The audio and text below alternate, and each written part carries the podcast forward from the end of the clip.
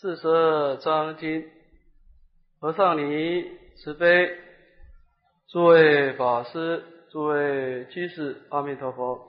阿弥陀佛。请大家打开讲义第八面，第九章还本会道。那么。本经的修学宗旨呢，是所谓的离义极尽，是最为胜，助大禅定，降诸魔道。那么在本经当中呢，他所成就的果报呢，就是离义极尽。那么在世间的五欲的果报呢，虽然会有一种快乐的感受，但这个快乐的感受呢，是夹杂的贪欲的烦恼，所以它的果报呢是躁动不安的。那么我们能够透过本经的法门来修学呢，它所成就的快乐果报呢，是极尽安稳的。所以这种果报呢，是在所有的快乐当中呢，是最为殊胜的啊。所谓的离异极尽啊，这是我们在修行当中所追求的一个生命的目标。那么，怎么样能够达到离异极尽呢？就是住大禅定，降诸魔道。那么。就是我们这一念扰动不安的心啊，要安住在一种大禅定的境界。这是什么叫大禅定呢？这当中有两个主要的内涵。第一个呢，就是我们必须要有甚深见，就是我们必须透过智慧的关照啊，来关照我们这一念分别心啊，是因缘所生法，我说即是空。就是我们内心当中所累积的无量无边的烦恼跟罪业啊，都是假借因缘所生，所以它的本性是毕竟空的。那么透过这个我空法空的关照呢，就使令我们这念心啊，从一种有相的分别呢，而达到了一种离相清净的意境。那么这个时候，我们内心当中会产生一种坚定不移的理解。这个时候，我们深信，这是我是未成之佛，诸佛是已成之佛，其体无别。就是说，我们这一念记住烦恼跟罪业的心啊，它是因缘所生法，是毕竟空的。那么诸佛的万德庄严，也是因缘所生法，也是毕竟空的。所以，我们这一念分别心跟诸佛的清净心的体性是没有差别的。那么，这个时候，我们从这样的一种何其自信、本质清净的所谓的圣身见啊，我们就建立的在我们修行过程当中非常重要的所谓的大乘信心。我们相信无量无边的烦恼跟罪业是可以消灭的。那么依止这个清净的信心呢，我们开始发动我们的广大行啊，就是所谓的持戒修定。那么通过如法的持戒来调伏我们身口的魔道啊，这个魔道是指的是罪业啊，就是消灭这些杀盗淫妄的种种的罪业。那么进一步呢，我们透过修定啊，我们对于佛号的专一安住，或者是透过对于持往生咒、持大悲咒的这样的一种专一安住啊，那么来调伏我们内心的魔道。也就是说呢，透过持戒跟禅定的广大行啊，来降服魔道。好，那么。这个地方等于是把本经的修因跟正果啊做了一个大纲的说明。那么接下来呢，我们看第九章啊。那么前面的几章书啊，是说明这个断恶的方法啊，就是我们对于恶法在没有升起之前要加以预防啊，未生的恶法令不生。那么已经升起的恶法，应当该如法的忏悔来消灭。那么这以下的几章书呢，是说明修善的方法啊。前面是讲到断恶的方法，这个地方讲修善。那么修善当中的这个第九章呢，是说明修智慧的方法啊，返本会道啊。那么我们应该怎么样去会这个波雷之道呢？要返本。就是我们在研研究一切的缘起法当中呢，要把一切法的根源把它找出来啊。那么当然，这个根源的话，就是我们的现前一念心性啊。那么透过这个回光返照，我们一念心性呢，那么气会我们的波罗之道啊。我们看经文，佛言：博闻爱道。道必难会，守自奉道，即道甚大。那么这个地方呢，佛陀呢就讲出我们修学圣道的两个不同的方法。第一个呢是博学博闻爱道。那么这个博闻呢，就是我们能够广学多闻。好，我到了地方，这个广学多闻呢，我为大师解释说啊。他虽然是广学多闻，但是呢，不能够随文入观啊，只是一种强记名言啊。那么作为一种口耳之学啊，那么就是说呢，他这个广泛的学习呀，但是非常可惜呢，他不能把佛法的整个重点掌握得住。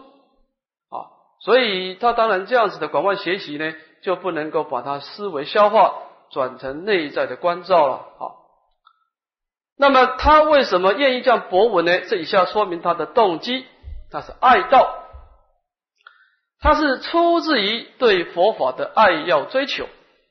好，那么换句话说呢，他并没有升起要离苦得乐，那么一个这样的一种动机了，只是对佛法的一昧的好要。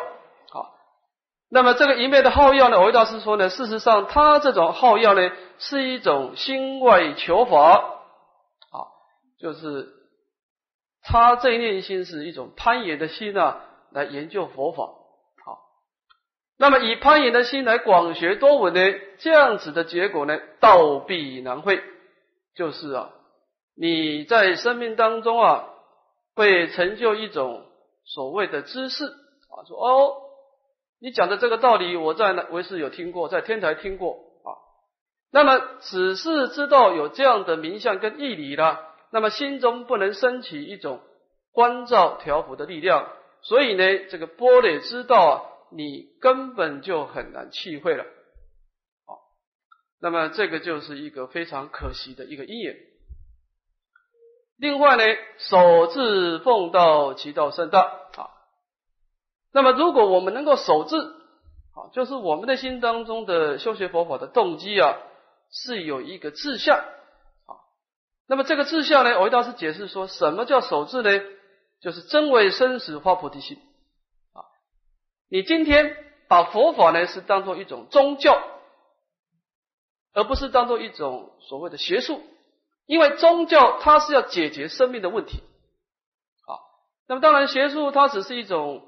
所谓的知识的研究了，那么研究完以后呢，它跟生命是没有关系的，好，所以呢，就是说你修学佛法，你一定要有一种要想要离苦得乐的一种，要追求真上的一个目的。那么依止这样的出离的这样的道心啊，来奉道，这个奉道就是如法的修学啊，依教奉行，如法修学。那么这样子呢，其道甚大，你所成就的波璃之道啊，会因为你的守志奉道呢，就慢慢慢慢的增长广大。你内心当中呢，会从一种希望的分别心啊，而慢慢的升起一种道的功德啊。那么这个地方等于是讲到我们在修习的过程当中，要成就波雷波罗蜜的一个重要的因缘啊。那么这波雷波罗蜜呢，这个地方在天台宗啊，智者大师他创立的天台宗呢。他提出的所谓的教官双运，当然天台宗的教法是广泛的讲到五十八教，但是天台智者大师他说啊，我们在学完五十八教的时候要依教起观，那么这个观呢，当然是天台宗的一个特色，那么天台宗修观呢？它是把宇宙间的万法呢分成三大类，第一个呢是佛法界，啊，第二个是众生法界，第三个是心法界。那么就是说呢，这三个法界呢都可以悟入诸法实相，啊。那么观照佛法界呢，就是观察诸佛所成就的功德庄严，啊，有法身波的解脱，种种的神通三昧。好那么这个就是观察佛法界，以佛的功德庄严为所观境。第二个呢是观察众生法界，啊，关照我们众生在流转当中所累积的这些烦恼障、业障、暴障，啊，有各式各样的烦恼，那么造的各式各样的罪力、罪业。那么在六道当中呢，每一个人有各式各样的差别的果报。那么第三个就是关照我们的现前一念心性。那么智者大师说呢，这个佛法界太高，你观察诸佛的功德啊，这个意境太高了啊。那么众生法界太广啊，烦恼障业障报障啊，这个所缘境太过于复杂广大。所以智者大师说呢，我们要成就波雷法门啊，要如法的了解到生命的真相。最为简单扼要的就是关心，就是说，你把这些经论研究以后呢，你就把这个所有的经论的道理来观察你这一念心。那么你观察你这一念心呢，你就知道整个生命的真实相，啊，你就知道这个生命的过去、现在、未来这些各式各样的差别相。那么应该怎么关心呢？智者大师他提出的空假中三观啊，所谓的观照现前一念心性，即空即假即中。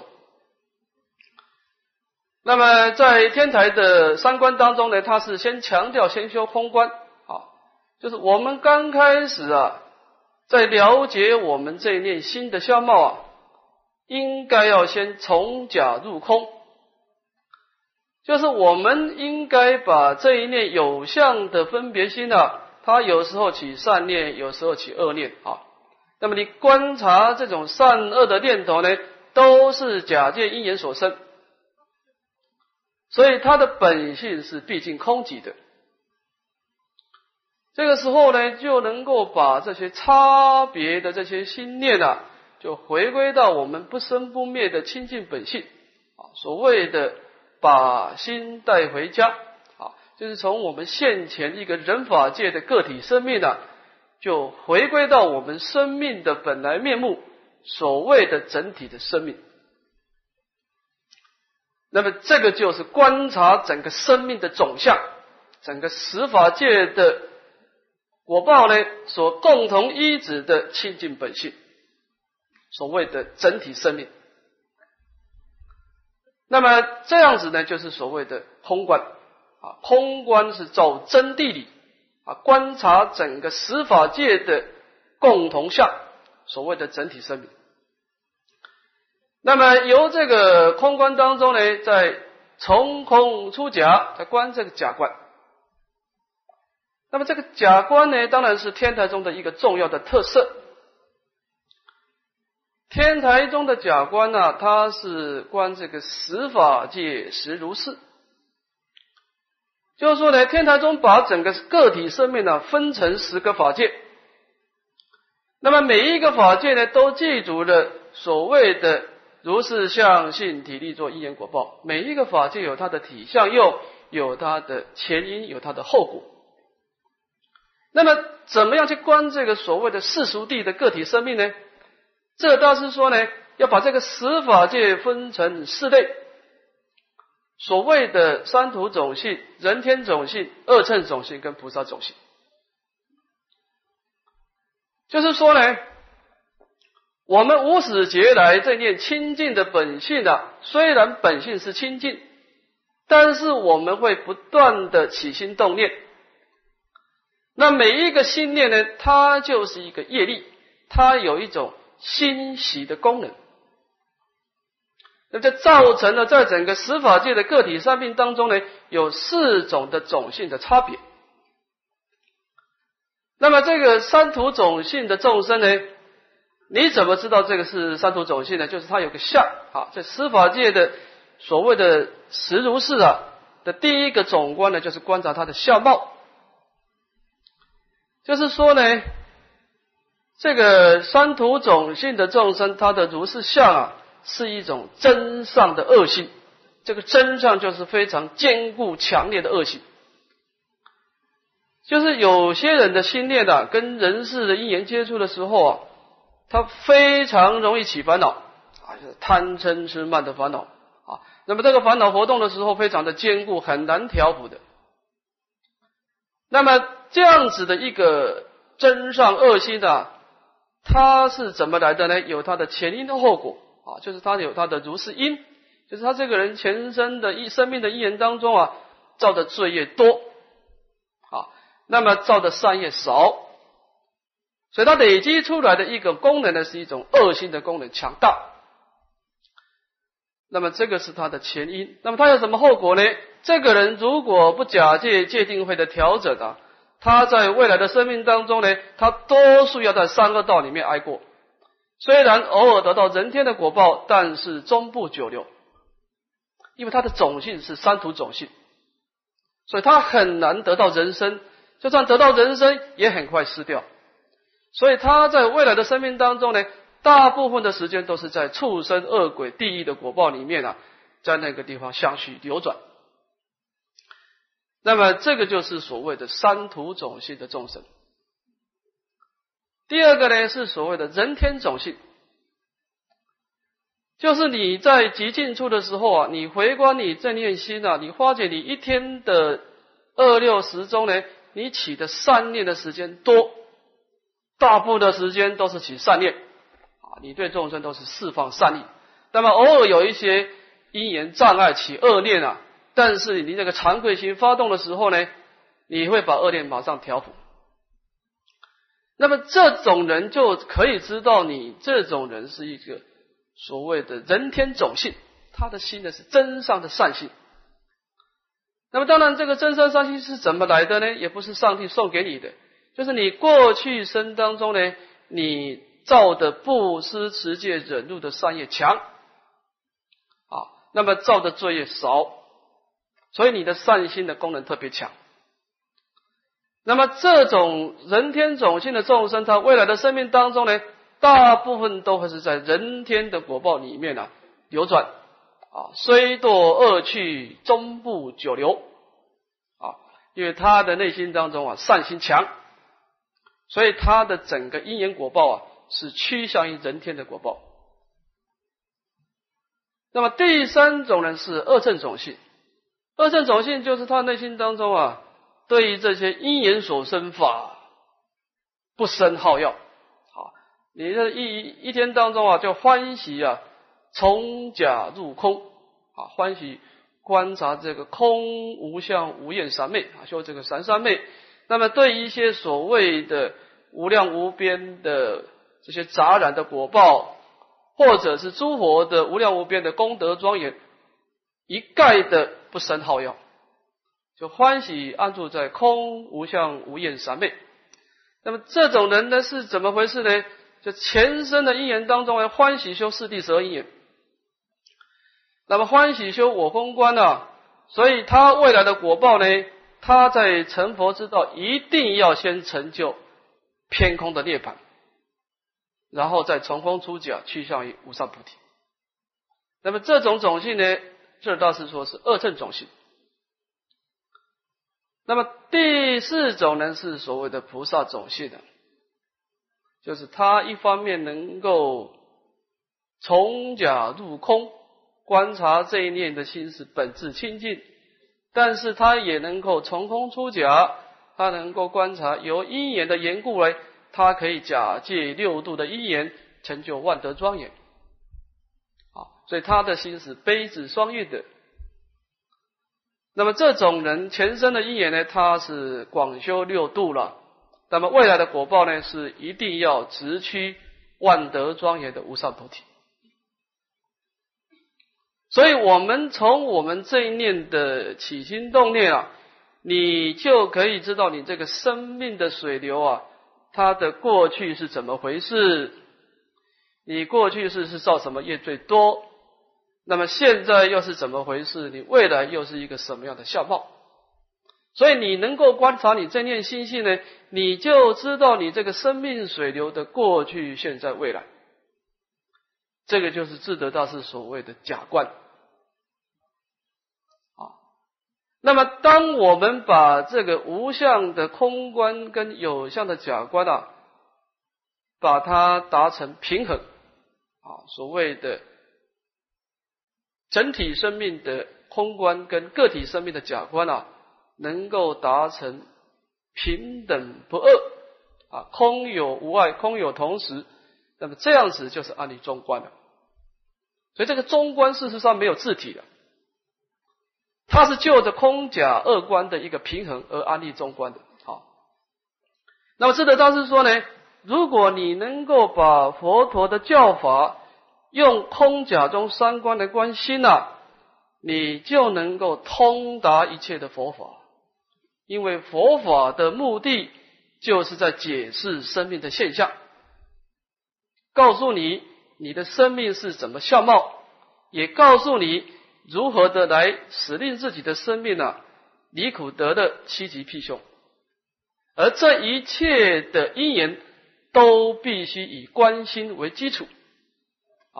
所以这个地方呢，返本会道，就是说呢，我们在修学的这么多的教法，我们应该怎么样去找到这个根源，生命的根源，那么才能够如实的体会这个波雷之道啊。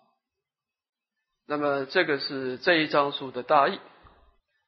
看第十章喜事祸福。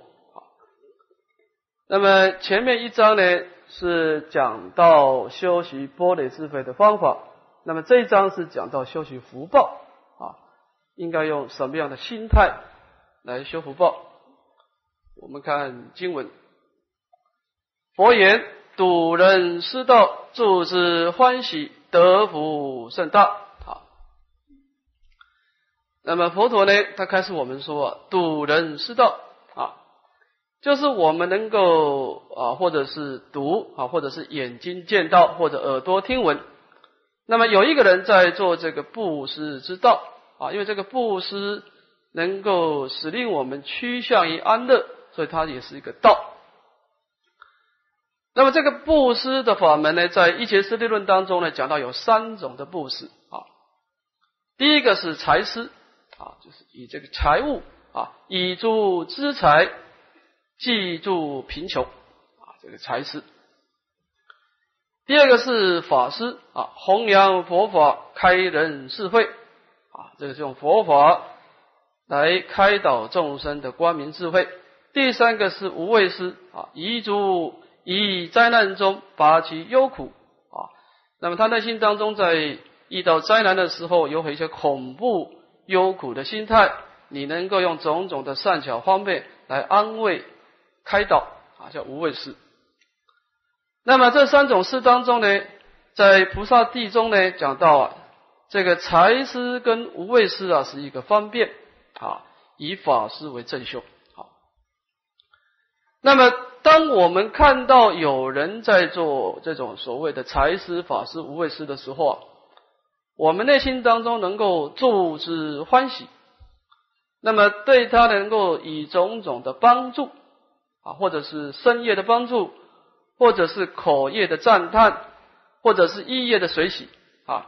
那么因为你的帮助呢，使令这个布施的人呢，他能够升起欢喜心啊，也是更加的有信心。那么这样子呢，这个去帮助这个布施的人，这个帮助者呢，德福甚大，他成就的福报是非常的广大啊。那么佛陀呢，就是劝勉我们呢，看到有人修福报，应该以随喜赞叹的心情来帮助他，因为这样子呢，我们虽然没有实际去做，但是我们也得到一个广大的福报。沙门问曰：“此福尽乎？”那么有一个沙门呢，就是一个佛弟子的，就问说：“这样的福报是尽乎？这个尽呢？”我一大师解释这个尽呢，说这个尽呢就是折损的意思，折损。说我们一般的思考是说，哎，你这个功德是你一个人做，这功德就你全部得到。现在呢，那么多人去随喜去帮助你啊，有十个人去做，那么这个功德就要平均分配给十个人，那么这个福报就折损了，就比不上你一个人做这个功德来的大。啊那么这个沙门呢，就是以一种有所得的这样的一种分割的心情啊，来看这个修习福报。说你这你你这个功德啊，比如说你今天是去成就一个寺庙，你一个人做啊，这功德都是你的。你找十个人帮你来做这个事情啊，这个功德就要平均分分配给十个人，那么这个福报就折损哦。好，就提出这个疑问了。我们看对这个疑问，佛陀怎么回答？佛言：譬如一炬之火，数百千人各以炬来分取，收拾除名，此炬如故，福亦如此。那么佛陀对于就是说一个人修福跟十个人修福啊，那么这样的因缘呢，佛陀讲出一个譬喻，说譬如一炬之火啊，就是有一个光明的火把啊，这个光明当然佛法里面呢讲到光明呢，就是讲的是善业。善业呢，它就是一种光明相啊。那么它本来是一一个光明，但是有数百千人啊，各以具来分取。那么有很多很多的人啊，拿着火把呢来分取他的火，干什么呢？这个火能够收拾除灭。好，那么我们积极善业呢，在生命当中有两个殊胜的功德，第一个除灭。就是能够破除三障啊！我们在修行善业的时候啊，也破除我们的烦恼障、业障、暴障啊。一方面能够守死啊，这个守死就是能够成就圣道的安乐啊。那么就是说，我们修行善业啊，能够灭恶生善。那么这样子的守死除米呢，此句如故啊，就是虽然有数百千人来。分取你的火，那么你的火把的光明呢，并没有减少，反倒是有一个光明呢，而变成了数百个光明而辗转的增盛。好，那么福报的道理也亦不如此了。你一个人去修福，跟你找数百人修福啊，那么你人越多，这个福报就越大。好，那么在这个地方呢？维大师在注解当中啊，他提出一个经典上的公案来做一个说明啊。维大师说啊，在过去啊，有两个人到山中去采花，那么采到花以后呢，其中一个人呢就把自己采的这一把花呢，就独自的拿去供佛，那么另外一个人呢。他就升起大悲心了，他把他所采的花呢，就分散给他所有的朋友，啊，每一个人拿一支，那么带着他的所有的朋友呢，一起去供佛。那么这个时候，有人就问弥勒菩萨说啊，这两个人，那么有不同的造业造作，那么他们两个去供佛的福报是什么样呢？那么弥勒菩萨说呢？就独自拿花去供佛，这个人以后的果报是成就辟支佛果。啊，那么把这个花分布给其他众生啊，以随喜的心、广大的心来供佛，这个人会成就无上菩提。啊，所以我一大师说呢，我们修习福德亦复如是了。啊，所谓的诸法无性，尽随心转；心为菩提，一切法即菩提；心为名利，一切法去名利。就是说，我们在修习福德的时候啊，这个福德本身是没有自信的，诸法无性啊，或者你是布施，或者你持戒啊，这个法门到底对你产生一个什么样的功能呢？这个是不决定的，不决定是谁来决定的？境随心转，就是说你一直什么样的心态来修习这个善业啊？就影响这个善业所产生的力量。而你今天完全是一个但求自身解脱的心情来修善了，这个善业对你产生的力量啊，就是成就了二乘的偏空涅槃。你今天修习这个善业啊，你内心是依止无上菩提心的，那么这样的善业呢，就会带给你万德庄严。啊，所以这个一切法本身啊，你去照做布施或者持戒或者忍辱，那么这三个法门到底它会对你产生一个什么样的影响啊？它本身是不能决定的，是由你自己能造作的心来决定这个法是一个什么样的功能。啊，那么这个地方呢，等于是修习福报，你要注意你是用什么心态。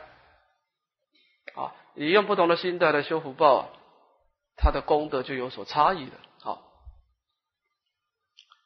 我们看第十一章啊，师范转胜。那么这段也是讲到修福报的方法。好，我们看经文。佛言：犯恶人百，不如犯一善人；犯善人千，不如犯一持五戒者。犯持五戒者万，不如犯一须陀洹；犯百万须陀洹，不如犯一狮陀含；犯千万狮陀含，不如犯一阿罗汉；犯一亿阿罗汉，不如犯一阿罗汉；犯十亿阿罗汉，不如犯一辟支佛；犯百亿辟支佛，不如犯一三世诸佛；犯千亿三世诸佛，不如犯一无念无住无修无证之者。那么这一章书啊，跟前面的一章啊，都是讲到修习福德资粮的方法。但是前面一章书呢，是偏重在耶你的心啊，你的心的差别的功能啊，就带动的不同的功德的相貌。那么这一章书呢，它是掖着你的境。就是你在修福修习福德，你所面对的所缘境呢，这个地方会有差别啊，依着境呢来安利你的福德的这个大小啊。犯恶人白，不如犯一善人，就是你能够施舍啊。那施舍什么东西呢？施舍这个饮食给这个恶人啊，这个恶人当然指的是一个邪见暴恶的众生啊。这种人，他一般来说啊，没有经过佛法的教育，所以他的内心呢是一个颠倒的啊，心随境转，内心当中完全是随顺自己的情绪来做事情啊，这个是这个是一个恶人。好，那么不如能够去施食一个善人啊，那当然这个善人他是一个修习十善法之人。他当然，身为一个凡夫，他也有情绪了。不过他能够遵守十善业啊，以这个十善业来自我调伏。那么一个善人，他对众生产生的利益啊，当然是远远的超过一个恶人啊。所以他的注释啊，是超过一百个恶人。所以你你你用饮食去供养一百个恶人了，你要不如去供养一个善人，因为这个善人他的生命的相续啊，会对众生产生更多的利益啊。犯善人千，不如犯一此五戒者。那么，同样的修行善法，你去供养一个，就是一般的啊，所谓的慈善事、从事慈善事业的这些修慈善业的善人呢，你倒不如能够去供养一个持五戒者啊。这地方等于是说这个修善跟持戒的差别。那么，这个地方在古德的注解当中，他提到两个重要的差别，就是说。我们持戒啊，有两点是不够于修善。第一个呢，就是有三归一的差别。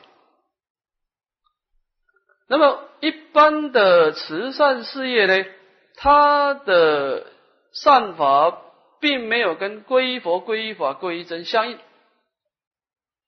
所以他这个善业成就安乐的果报以后呢，他的生命呢就没有所谓的解脱的因缘。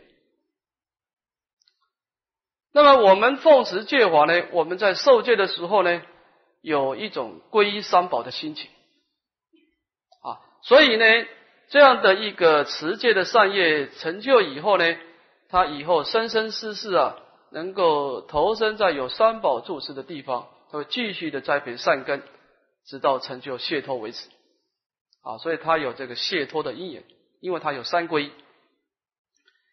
第二点呢？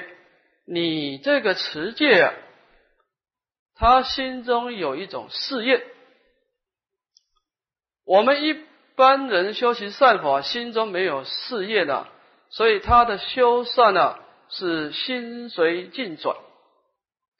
他遇到的这个苦恼的众生啊，到这个菜市场看到这些悲悯的众生啊，就去救这些刀下的众生啊，他会起善心啊。但是他回来的时候，善心就消失掉。那么一个持戒者呢，他的内心当中有所谓的一种戒体，他不管有没有境界现前，他的心中啊，时时刻刻的在提醒自己要能够断恶修善度众生。他心中呢，能够啊，如理的去随顺于戒体，而产生防非止恶的功能。所以他的心有一种清净的事业，所以他的造业力强，造善业的时候力量强啊。所以呢，持五戒者，一个持五戒的功德是超过一千个修习十善业，因为第一个他心中有强大的事业，第二个他所修的善法能够回归到三宝的功德而成就解脱啊。这个是一般的做慈善事业所不能比的。啊，所以这个持五戒的一个人的注释是超过一千个修习善法的人。犯五戒者万不如犯一虚陀洹。啊，当然这个五戒的众生，他能够奉持五戒啊，在身口恶业能够断除恶业，但是他心中还是有漏的，还是颠倒的。那么就不如一个出果的虚陀洹，他有这个我空的智慧来调伏心中的我执啊，所以他的内心当中有清净的定慧的庄严啊，所以这个虚陀洹的功德是超过一万个持五戒的功德，因为他内心是有这个定慧的无漏的功德。犯百万虚陀洹，不如犯一斯陀含。那么这个斯陀含是恶果的恶果圣人，他不但是证得这个断这个我见了，他还能够断除异界的六品的失货啊。那么当然，一个人有烦恼啊，他所发挥的这个心的这个功能就受到障碍啊。所以斯陀洹能够消灭我见了，又或能够消灭烦恼啊，他的注释就超过一万个出果。犯千万斯陀洹，不如犯一阿罗汉啊！那么这个三果的圣人已经断除了异界九品失货了啊！他对于这个异界的这个所有的烦恼都消灭了啊，他只剩下色界无色界的这些对三昧的贪爱啊，所以他的功德是超过一千万个斯陀含啊。犯一个阿罗汉不如犯一个阿罗汉，那么阿罗汉呢是无生的啊，啊他不再招感上界的生死啊，所以他的功德是超过一亿个阿罗汉。犯十亿个阿罗汉不如犯一个辟支佛。那么辟支佛跟阿罗汉呢，都是无生，好，但是辟支佛的智慧呢，他关照这个我空的智慧呢，更加的深入，因为阿罗汉只断烦恼的现行，辟支佛呢更断烦恼的习气，好，所以他的这个障碍破除的多啊，他所产生的。这个利他的功能又增加了，所以他的一个辟支佛就超过十一个阿罗汉的功能。犯百亿辟支佛不如犯亿善世诸佛啊！当然，辟支佛他的大悲心是不够的了啊。在度化众生以后啊，他就要入涅盘啊。那么一百亿个辟支佛的功德就比不上一个应化身的三世诸佛啊，他的这个八相成道啊。那么能够弘扬佛法，广度众生啊啊！那么这个一个一生佛呢，是超过一个一百亿个辟支佛，犯千亿个三世诸佛，不足犯一个无念无住无修无证之者。那么我们在修学佛法的时候啊，我们这念心呢，刚开始是靠这个念啊，就是对这个三宝的意念。那么以所缘境能够烁烁意念啊，那么意念以后呢，就在所缘三宝的境界安住啊，这个安住就是有一点调伏了啊。佛法讲，银河因住，银河降伏其心啊。其实这两句话是就是一句话啊，你能够安住，你就能够降伏其心啊。那么有降伏以后呢，就产生修行，就最后证入啊。那么当然这都是在因地。那么一个能够安住在无念无住无修无证啊，那么这个就是一个法身佛了啊，清净无相的一个真如理的啊。那么应化身的佛当然是一个所谓的个体生命了啊。那么个体生命当然它是从法身所变现出来的啊，所以它的功德就比不上这个所谓的整体生命的法身佛来的殊胜。那么这段呢，等于是掖着我们所布施的福田，来说明这个功德的大小啊。比如说，我们看这个历史啊，比如说中国或者印度都是这样哈。你要发觉一件事情呢，就是过去的有钱人啊，比现代的有钱人更为有钱。你看那个过去的大富长者，那那个资财啊，他所受用的果报啊，真的是富可敌国。现在的企业家呢，很多都是好几个人啊，大家做一个股东，才能够成就一个企业。就是现在的有钱人，远远比不上以前的有钱人。那么当然，一切法因缘生呢，这怎么回事呢？就是以前的正法时代、下法时代。我们在修善业的时候啊，我们容易遇到良福田。那么这个田特别的肥沃，你虽然施舍少少的种子啊，它就能够开出广大的这个水果。那么到末法时代的这个良福田慢慢减少，你很难遇到良福田。虽然你很有心想要修善，但是你不知道去哪里找良福田。啊，你只能够在这些贫瘠的田啊去播种，所以这个果报就不殊不殊胜啊。所以这个地方呢，等于是就着在修习福德呢。当然，我们的心量广大，这是一个因缘。第二个，你所布施的境界所缘境，这件事情也会影响到你的福德的大小。我这个地方啊，我们也要再补充说明一下哈。